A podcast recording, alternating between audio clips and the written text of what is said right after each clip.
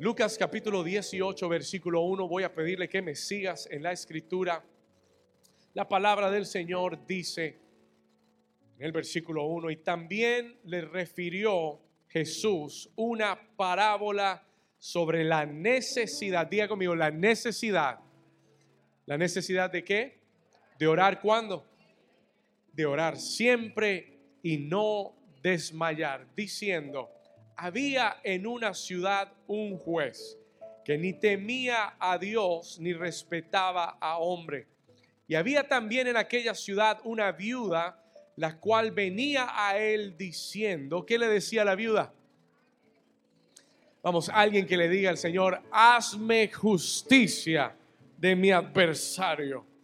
Y él no quiso por algún, por algún qué?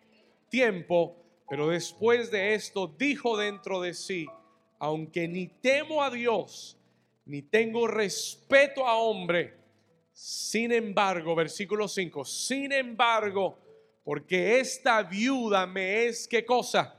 Eh, me molesta esta mujer. Porque esta viuda me es molesta, le haré qué cosa? Justicia, no sea que viniendo de continuo me agote la paciencia. ¿Cuántos dicen gloria a Dios?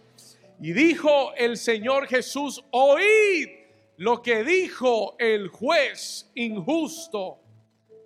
Y pregunta, ¿Y acaso Dios no hará justicia a sus escogidos que claman a Él de día y de noche? ¿Se tardará en responderles? Versículo 8, léalo conmigo, dice, os digo que pronto, vamos, léalo conmigo, diga, os digo que pronto, que les hará justicia, pero cuando venga el Hijo del Hombre, hallará fe en la tierra. Y la iglesia dice, amén. Dígale a su vecino, hoy continuamos, dígale, hoy continuamos haciendo oraciones de rompimiento. Y ahora dígale al otro vecino, al más espiritual, dígale, hoy Dios va a traer salvación a tu familia en el nombre de Jesús. Amén. Puede tomar su lugar. You may be seated this morning. Amen. And amen. Amén. Hoy vamos a continuar este mensaje que comenzamos la semana pasada y solamente quiero tomar algunos minutos y ser muy directo. I want to be so direct. ¿Cuántos están listos para recibir la palabra? ¿Hay alguien que necesite una palabra de Dios? Amén. Escúcheme acá. You could lower my microphone. I feel feedback up here. Escúcheme acá. Hoy yo quiero continuar este mensaje que comenzamos la semana pasada, oración de rompimiento. Y cuando hablábamos de la oración de rompimiento, when we spoke about breakthrough prayers, solo para repasar un poquito, hablábamos de que el rompimiento en la oración es el poder de Dios para quebrantar todo lo que lo que te ha detenido, el poder para quebrantar todo lo que te ha detenido. La semana pasada hablábamos de que aún en nuestras oraciones, even in our prayers, hay oposición y hay barreras y hay fuerzas espirituales que vienen a detener nuestras oraciones. ¿Alguien lo ha experimentado? ¿Alguien sabe de lo que estoy hablando? Hay días de oración que son muy, muy poderosos. Hay días de oración que sentimos el cielo en la tierra. Y hay otros días de oración que sentimos grande oposición. That we feel great opposition. ¿Alguien le ha sucedido eso? Lo importante es aprender a perseverar. Dígale al vecino, ¿aprender a qué? Aprender a perseverar. Hay días, de, hay días poderosos en la oración, hay días que hay que aprender a perseverar en la oración. ¿Por qué, pastor? Porque perseverar en la oración es lo que va a traer, es la clave. Escuche, Perseverar en la oración es la clave fundamental para ver un rompimiento en nuestra vida. Nadie puede ver rompimiento. No one can see a breakthrough al menos de que tenga una vida de oración. Hay muchos cristianos ilusos. porque creen que venir a la iglesia y simplemente asistir a una iglesia y cantar tres canciones es suficiente para ver el milagro y el rompimiento en su vida. Y eso no es real, eso no es real.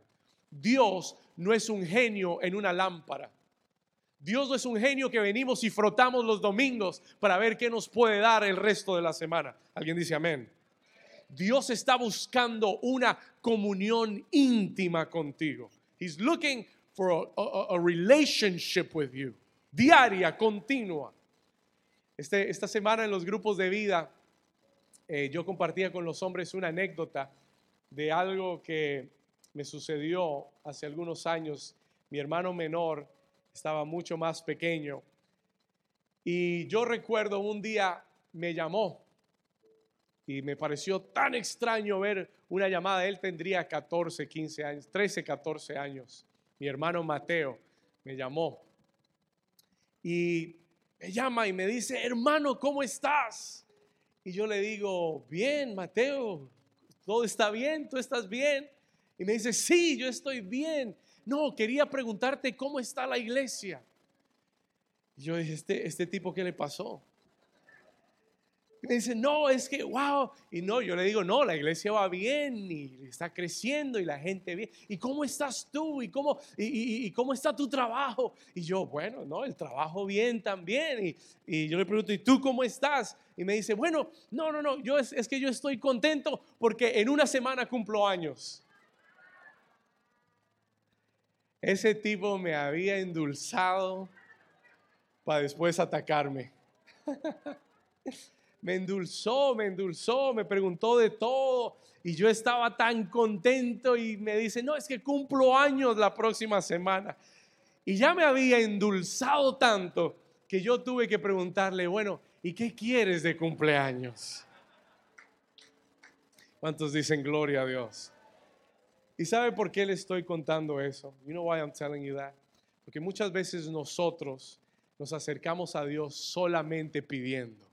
Padre, dame esto, Padre, dame lo otro, Señor, necesito esto. Vienes a la iglesia, Señor, necesito lo otro, pero no lo endulzas. No tienes una relación. Y, y bien, si Dios bien quiere que le pidamos, Dios no quiere que lo usemos para pedirle. ¿Cuántos están aquí conmigo? Porque eso se llama por interés. Hay relaciones por interés. ¿Cuántos dicen, ay, ay, ay? Ay, no, no, no entre ahí, pastor, porque ese es otro tema.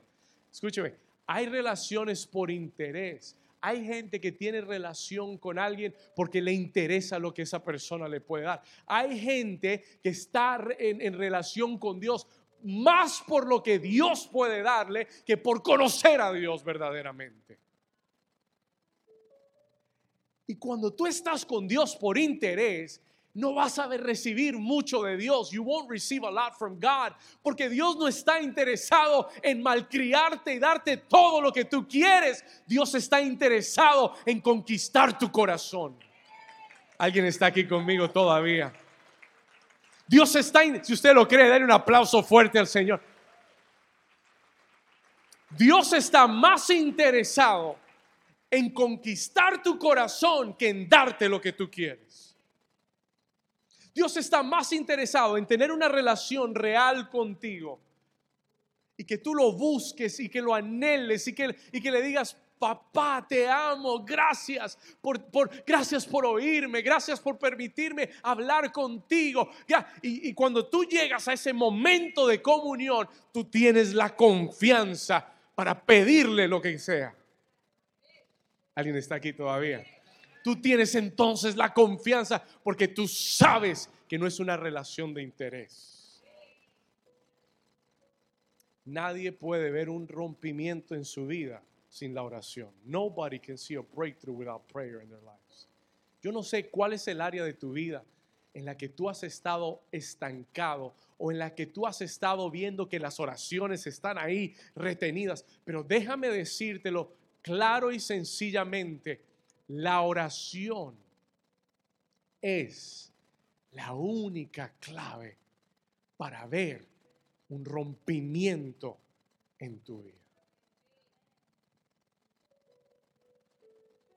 Donde no hay oración, seguirás estancado. Donde no hay oración, seguirás detenido. Donde no hay oración, no hay respuestas. There are no answers. Yo creo firmemente que Dios está llevando esta iglesia a un nuevo nivel de oración. Yo creo firmemente que en mi vida personal Dios me está llevando a un nuevo nivel de oración. Yo lo veo en mi vida personal. I can see it in my personal life. Yo veo al Señor gozarse, alegrarse conmigo en el tiempo de oración. Y yo sé que la iglesia lo está experimentando y yo sé que la iglesia va a ver un despertar en esto. Ahora, vamos a, vamos a la parábola. Let's go to the parable real quick. Y yo quiero, yo quiero mostrarte algunas cosas que el Señor habló a mi corazón. Some things that God spoke to my heart.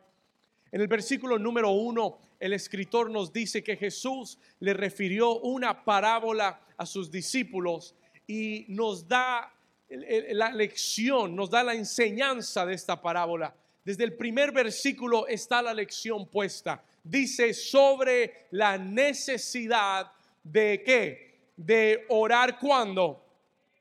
Y no qué.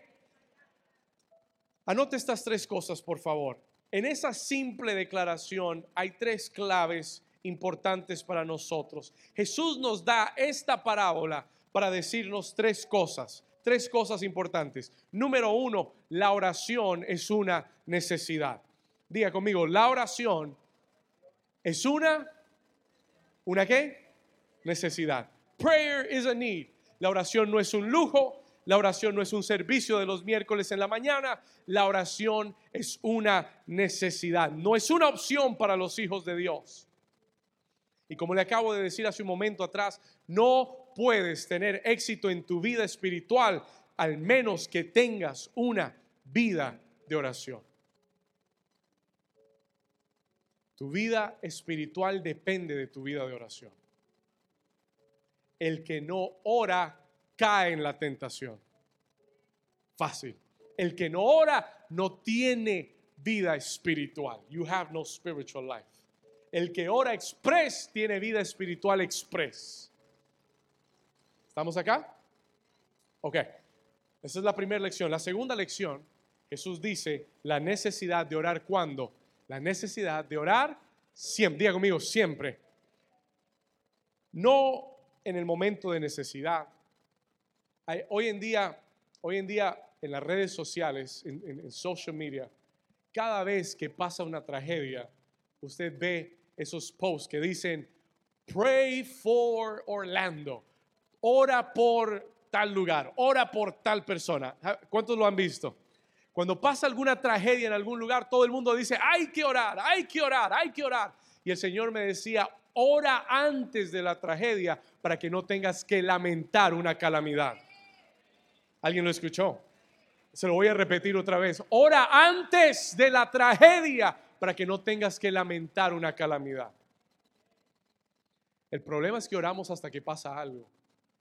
Jesús dijo, para que oren siempre. Tenemos que orar siempre, siempre. Tu familia siempre debe estar en tus oraciones. Siempre. Tu iglesia siempre debe estar en tus oraciones. Pastor, no sé por qué ora. Ora por tu iglesia ora por tu familia, ora por, ora por lo que Dios te ha dado. Pray for what God has given you. Amen. Y así no vas a tener que lamentarte mañana de lo que sucedió. ¿Alguien está aquí todavía? Siento que se me están durmiendo. ¿Están acá? Amén. Muy bien. Gloria a Dios. Orar siempre.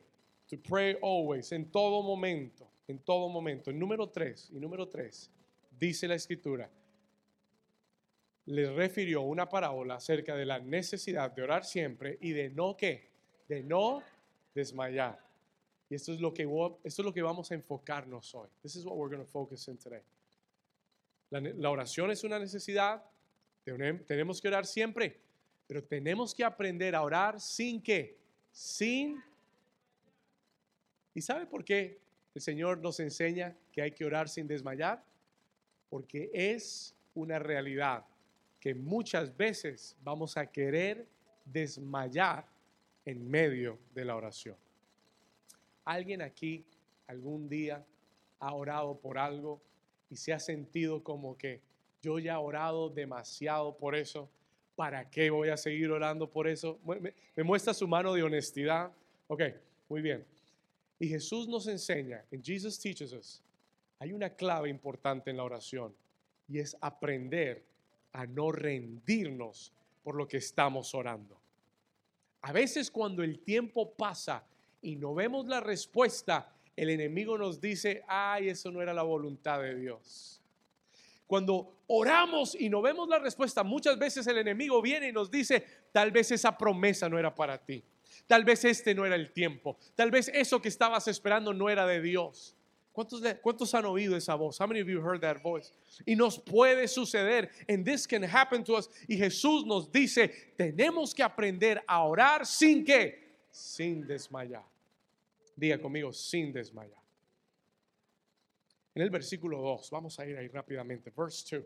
En el versículo 2, Jesús comienza a narrar una historia. He begins to tell a story. Escuche esto. What is this story? What is this story about? Escuche la historia, escuche esta parábola por un momento. Ponle toda su atención. Mira lo que dice. Le refirió Jesús una parábola sobre la necesidad. versículo 2. Ayúdame ahí. Versículo 2. Rápido. Verse 2. Aquí dice, diciéndoles, había en una ciudad, había en Hallandale un juez. Diga conmigo, un juez que ni temía a Dios ni respetaba al hombre. A hombre. Versículo 3. Y había también en aquella ciudad una viuda, escuche esto, la cual venía a él diciendo, ¿qué le decía? Dígalo fuerte, una vez más, ¿qué le decía la viuda? Hazme justicia de mi adversario. En esta parábola hay dos personajes principales. El primero es un juez el cual la escritura llama injusto. Diga conmigo, el juez injusto. ¿Por qué era injusto este hombre? Porque no temía a Dios y no respetaba a ningún hombre. ¿Cuántos saben que en la tierra hay jueces así? Y le voy a decir por qué esto es importante al mensaje. I'm going to tell you why this is important to the message. Y después, en un, instante le voy a contar. Y después nos dice que había una viuda. There was a widow. Y esta viuda, dice en el versículo 3, que esta viuda venía a donde el juez pidiéndole que le hiciera justicia de su adversario. Ahora, quién era su adversario y por qué esta viuda le estaba pidiendo justicia a este juez. Déjeme le explico y le doy un poquito de contexto para que usted lo entienda mejor. Escúcheme acá. Cuando una mujer quedaba viuda en Israel, muchas veces los acreedores, las personas a las que esa familia le debía algo, venían a la viuda y trataban de quitarle todo lo que le había quedado, incluyendo a sus hijos. Por esto es un mensaje familiar.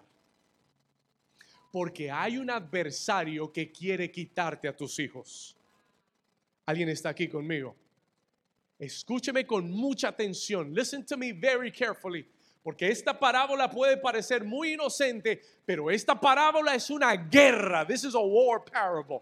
Porque hay un adversario, there is an adversary. Y Jesús lo dijo, nosotros tenemos un adversario llamado el diablo que vino a robar, matar y destruir. Y una de las cosas que el diablo más quiere destruir es tu familia y a tus hijos.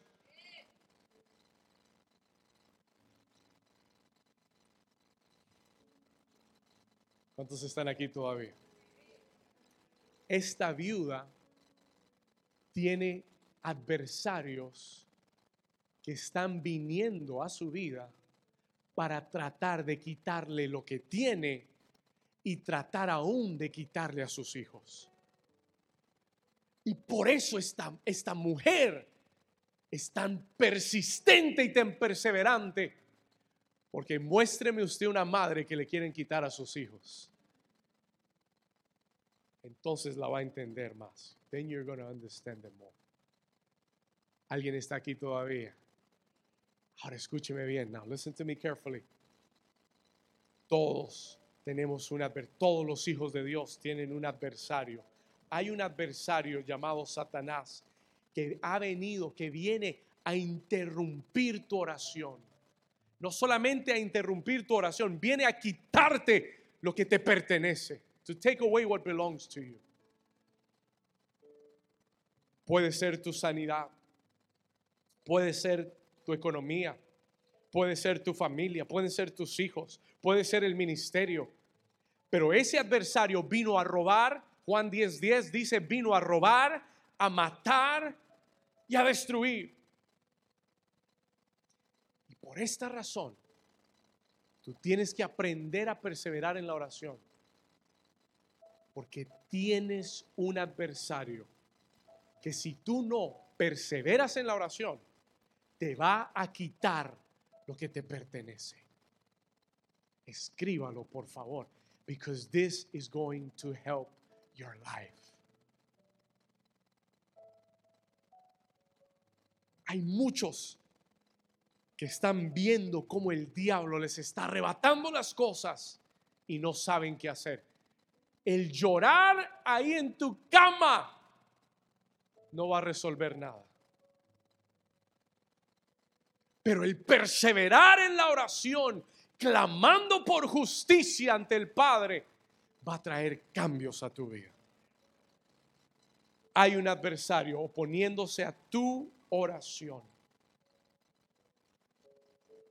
Pero esa viuda, dice la escritura, que no se rindió. Diga conmigo, no se rindió. ¿Habrá alguna madre aquí que no se ha rendido todavía? ¿Habrá aquí algún hombre de Dios que no, se, no se ha rendido todavía?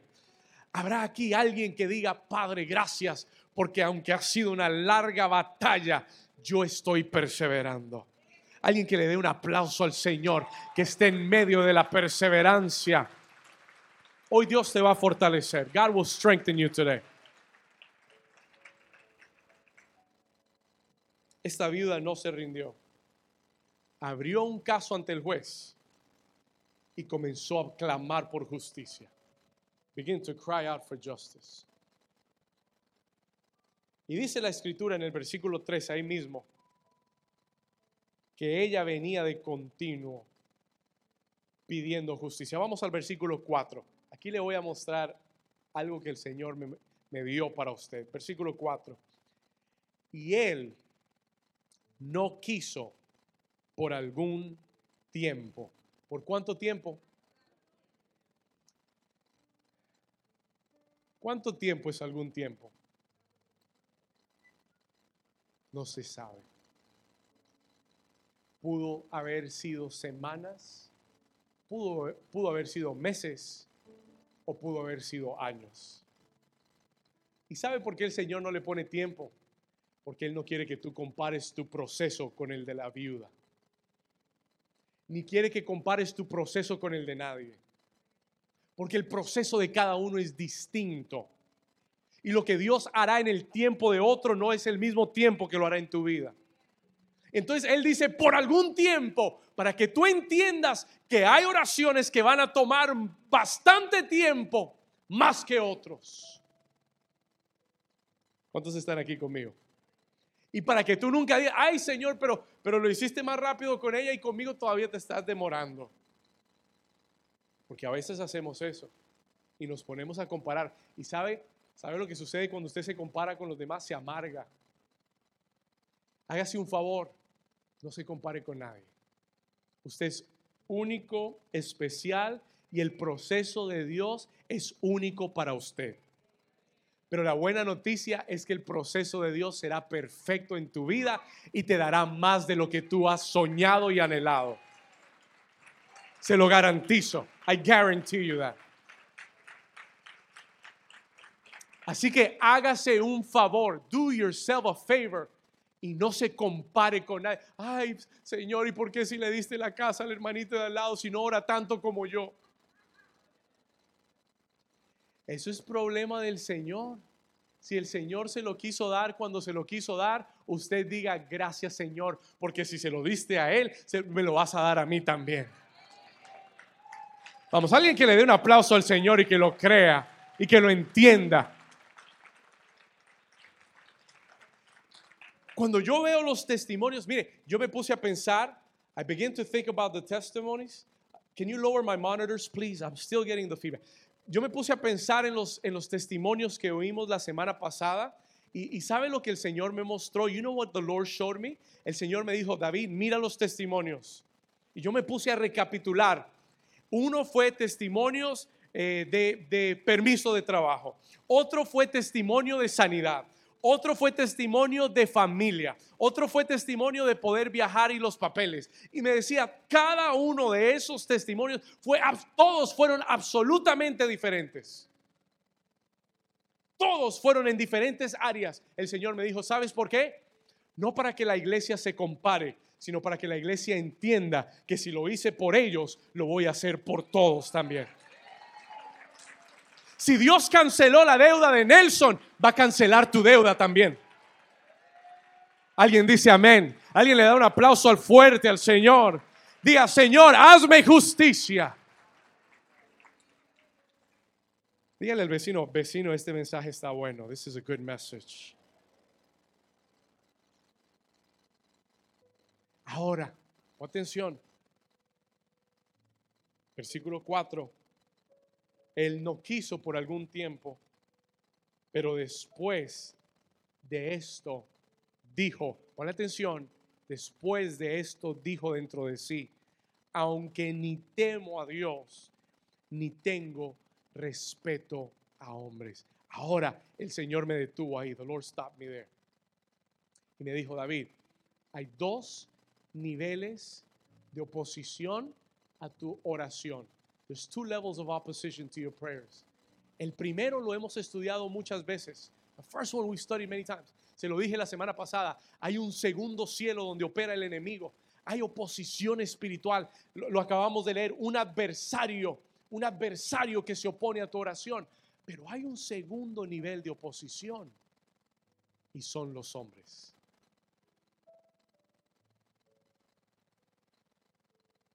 Escúcheme por un momento. Escúcheme lo que le voy a, escúcheme lo que el Señor me, me, me habló. Esta mujer estaba pidiendo justicia, pero se demoró en llegar porque el que tenía que otorgar la justicia era un hombre injusto. Escúcheme por un momento. Porque el que tenía que otorgar la justicia era un hombre y hay algo que sucede y es que Dios respeta la voluntad de los hombres. Ahora, se, ahora lo va a entender. Esta es la razón por la que la oración por nuestros seres queridos es una batalla. This is why it's a battle. Porque Dios no va a manipular el corazón de nadie. Dios, escúcheme lo que le voy a decir, le ha dado a cada hombre libre albedrío, el poder de decidir, una voluntad propia. Y para que Dios pueda salvar a tu casa y salvar a tu familia, Dios tiene que lidiar con su corazón. Atención a lo que le voy a decir. Para Dios es más fácil derribar al enemigo del segundo cielo que cambiar el corazón de un hombre.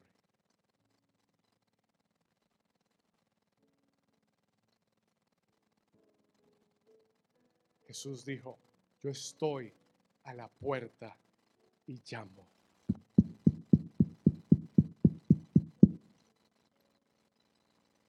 Si alguno oye mi voz, y abre la puerta. Diga conmigo, abre la puerta. Él no dijo, si alguno oye mi voz, yo voy a romper la puerta. Él no dijo, voy a derribar la puerta. Él dijo, si alguno la abre, yo entraré. Y cenaré con él y él conmigo. Y usted me pregunta, pastor, ¿y por qué la oración por nuestros seres queridos es una batalla? Por eso mismo. Porque Dios tiene que lidiar con hombres y mujeres que no temen a Dios. Que han perdido el temor de Dios. Y Dios no puede romper su pared ni su puerta. Dios tiene que lidiar con las influencias en su vida y tiene que lidiar con el corazón. Y muchas veces Dios tiene que llevar a esa persona a tocar el fondo para que la persona despierte. Pastor, ¿por qué mucha gente solo conoce a Dios cuando le viene una enfermedad, cuando están en la cárcel, cuando están... No crea que Dios no los buscó antes. No crea que Dios no les advirtió antes. No piense usted que Dios no les habló antes. Lo que pasa es que hay veces que nuestras propias oraciones causarán que la vida de una persona llegue hasta el fondo para que Dios pueda hablar finalmente y para que puedan oír.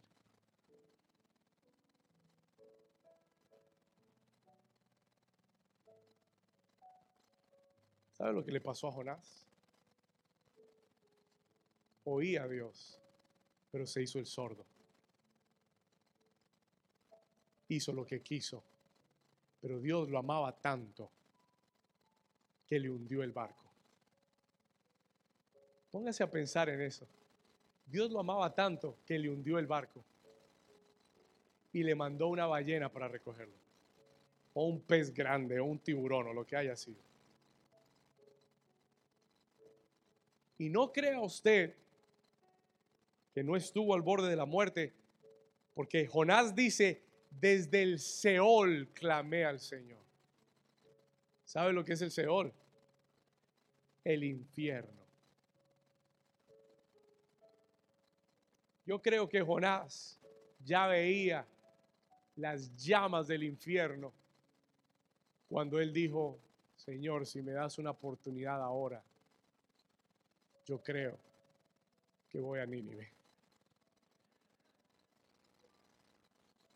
¿Cuántos dicen amén? Pero ¿sabe cuál es la clave para tu oración por tu familia? Que tú seas como la viuda. Que dice la Biblia que clamaba continuamente, iba siempre delante del juez, se le aparecía en todos lados al juez y le decía, hazme justicia de mi adversario. Y el hombre salía de la oficina y ella lo estaba esperando en la puerta, hazme justicia de mi adversario. Y él estaba ya a punto de acostarse, le llegaba un mensaje de texto, la viuda, hazme justicia de mi adversario y ella lo posteaba en Instagram y en Facebook y lo etiquetaba al juez, hazme justicia de mi adversario. Y cuando el hombre iba a, jugar golf, ella estaba ya parada en el, en el lado del, del parque de golf diciéndole, hazme justicia de mi adversario. Y este hombre dijo, porque me es molesta, porque me va a agotar la paciencia, le tengo que hacer justicia.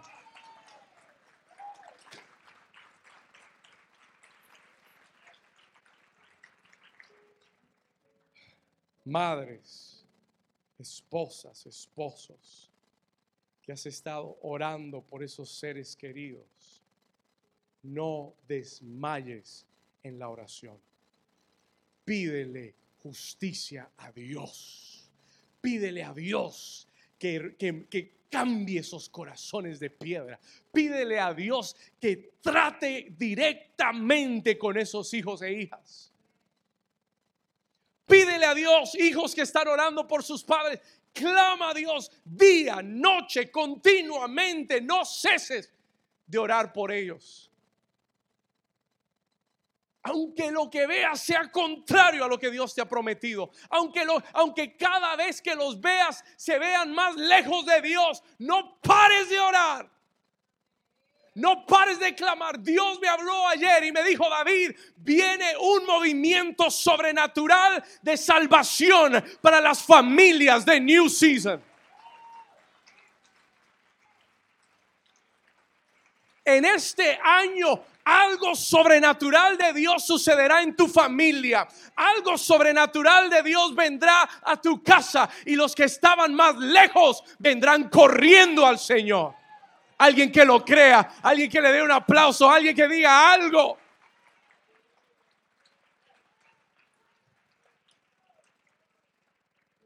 ¿Cuántos aquí necesitan ver un ser querido entregado al Señor? El Señor me dijo esto, el próximo domingo. Vamos a tener aquí, el próximo domingo, Dios me dio dos cosas, dijo, el próximo domingo vamos a tener aquí en la iglesia una tarjeta, we're going to have a card, donde usted va a escribir los nombres de los seres queridos que usted está orando y creyendo que Dios salve este año, este año. Y, los vamos a tomar todos, we're going to collect them all. Y los vamos a dejar en las oficinas de la iglesia y vamos a orar, nos vamos a unir a tu oración por tus hijos, por tu familia, día y noche. Y yo me comprometo a orar todos los días por esas tarjetas. We're going to pray continuously and together for those cards. Hasta que cada una de esas personas venga a los pies de Jesús.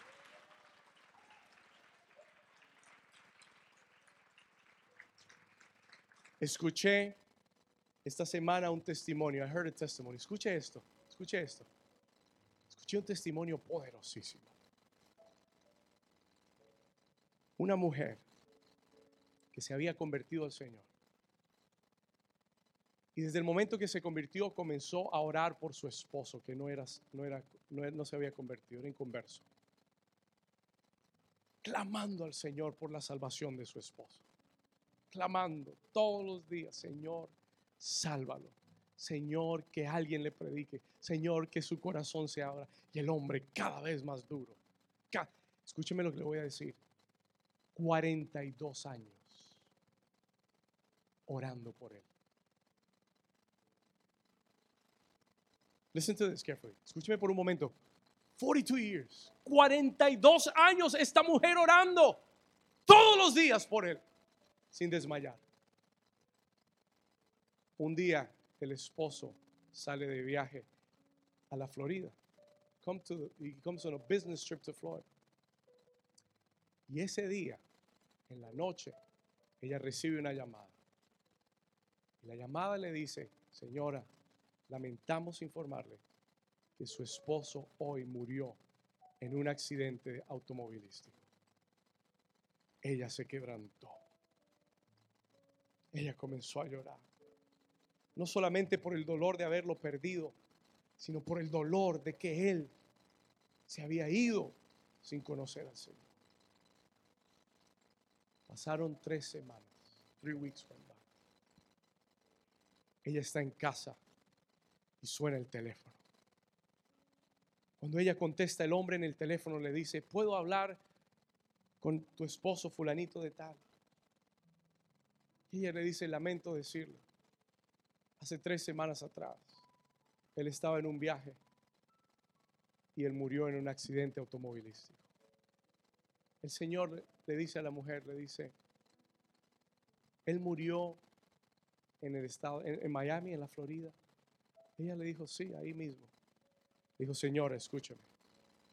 Ese mismo día, yo estaba en mi oficina. Yo soy un hombre de negocios, con mi traje, mi corbata, en el downtown de Miami. El Espíritu Santo me habló ese día y me dijo, sal a la 95. Párate ahí en medio de la 95, saca el dedo porque alguien te va a recoger. Él dice, yo no entendía lo que el Señor quería, era una locura, pero yo lo hice. Y cuando yo saqué el dedo en la 95, tu esposo paró el carro y me recogió. Yo me senté con él por media hora y le presenté el plan de salvación. Y tu esposo recibió a Jesús ese día conmigo en ese carro. Yo quiero que sepas que tu esposo fue salvo y está en la presencia de Jesús. Vamos a dar un aplauso fuerte al Señor. Diga conmigo, Dios es fiel. Esa mujer se quebrantó y entendió que su oración por 42 años no había sido en vano. Ella entendió que en el último instante de su vida recibió al Señor. Yo creo que esas oraciones que has hecho por tus hijos, esas oraciones que has hecho por tus seres queridos, no se han quedado en el techo. El diablo siempre vendrá a decirte, deja de orar ya. No has visto cambios. Todo va empeorando. El Señor no se va a acordar de tu oración. A veces nos cansamos de orar por alguien. A veces nos cansamos. Porque es natural cansarnos. A veces nos rendimos cuando vemos la actitud de ellos nos hiere, nos duele y nos rendimos y decimos, Señor, ya para qué sigo orando. Pero el Señor me trajo hoy aquí con esta palabra para decirte, Él está recibiendo cada una de tus oraciones y las está acumulando en una copa delante de su presencia. Y llega el día, escúchamelo bien, llega el día en que esa copa rebosará el límite, así como lo dijo el juez injusto que dijo, no sea que me colme la paciencia. Ah, el Señor tiene una copa llena de las oraciones de sus santos. ¿Alguien, alguien lo entiende? ¿Alguien sabe? De lo que estoy. Pastor, yo no, esa doctrina como que no la entiendo, como que eso no es bíblico. Apocalipsis capítulo 5, versículo 8. Revelations 5, 8. Pónmelo rápido. Apocalipsis 5, 8. Mire lo que dice la escritura. Mire lo que dice aquí la escritura. Y cuando hubo, esto es una visión del cielo dice, cuando hubo tomado el libro, los cuatro seres vivientes y los 24 ancianos se postraron delante del Cordero. Esto es lo que está sucediendo ahora en el cielo. Y todos tenían arpas, léalo conmigo, que dice, y copas llenas, copas de qué? De oro, llena de incienso, que son, ¿qué cosa? Las oraciones de los santos. Diga conmigo, copas de oro, diga llenas de incienso. La copa tiene una medida. Y cuando una copa se llena, ¿qué sucede? Se rebosa. Tu oración. Voy a terminar ya. Siento que tenemos que orar. Pero escúcheme esto de parte del Señor. Tu oración el Señor te dice en esta tarde. New Season, escúchalo. Cierre sus ojos por un momento. Escucha la voz del Señor. El Señor te dice en esta tarde.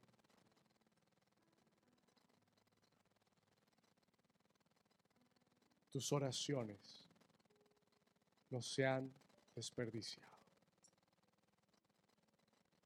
El tiempo que has orado no ha sido tiempo perdido ha sido tiempo acumulado. Tus oraciones, te dice el Señor, son como el incienso que está llenando la copa. Y cuando esa copa se llene, se derramará la respuesta que habías estado esperando. Y por eso el Señor te dice hoy, no dejes de orar. No desmayes en la oración. No te rindas en medio de tu clamor por tu familia, de tus seres queridos. Más de lo que tú los amas, Dios los ama. Más de lo que tú quieres verlos salvos, Dios los quiere ver salvos. Pero Él necesita a alguien en la tierra que persevere, que ore, que clame de día y de noche delante del Señor.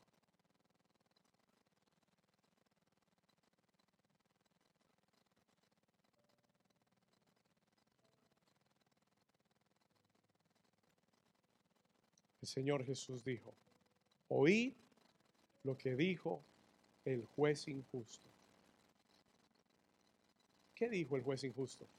El juez injusto dijo, si esta mujer no le hago justicia, me va a agotar la paciencia. Y el Señor Jesús dice, ¿y acaso Dios no hará justicia a sus escogidos que claman de día y de noche? Diga conmigo, día y noche. Jesús no está comparando a Dios con el juez injusto, lo está contrastando. Él no está diciendo Dios es un juez injusto, Él está diciendo, ¿acaso Dios que es justo no le hará justicia? Si un hombre injusto hizo justicia porque alguien fue perseverante, ¿cuánto más Dios hará justicia cuando uno de sus escogidos clama a Él día y noche, clamando por justicia? Jesús dice, te os digo que pronto les haré justicia. Él dijo, pronto les, diga conmigo, pronto les haré, ¿qué cosa? Todo el que crea que viene la justicia del Señor, póngase de pie conmigo ahí donde está. Levanta tus manos delante de la presencia del Señor. Y hoy, Padre, estamos aquí como una iglesia. Estamos aquí, Señor, delante del Dios justo del universo del juez justo de todo el universo. Y hoy declaramos, Señor, que tú, diga, tú nos harás justicia. Yo necesito que haya una iglesia aquí determinada despierta, una iglesia osada que le diga, Señor, hoy estoy aquí delante de tu presencia, clamando por justicia, clamando por justicia para mi familia, clamando por justicia para mis hijos. Vamos iglesia, levanta tu voz, levanta tu voz. El Señor oye tu oración. El Señor oye tu clamor. No te rindas, no pares de orar. No te des por vencido. Él es justo, Él es justo. Alguien diga gloria a Dios.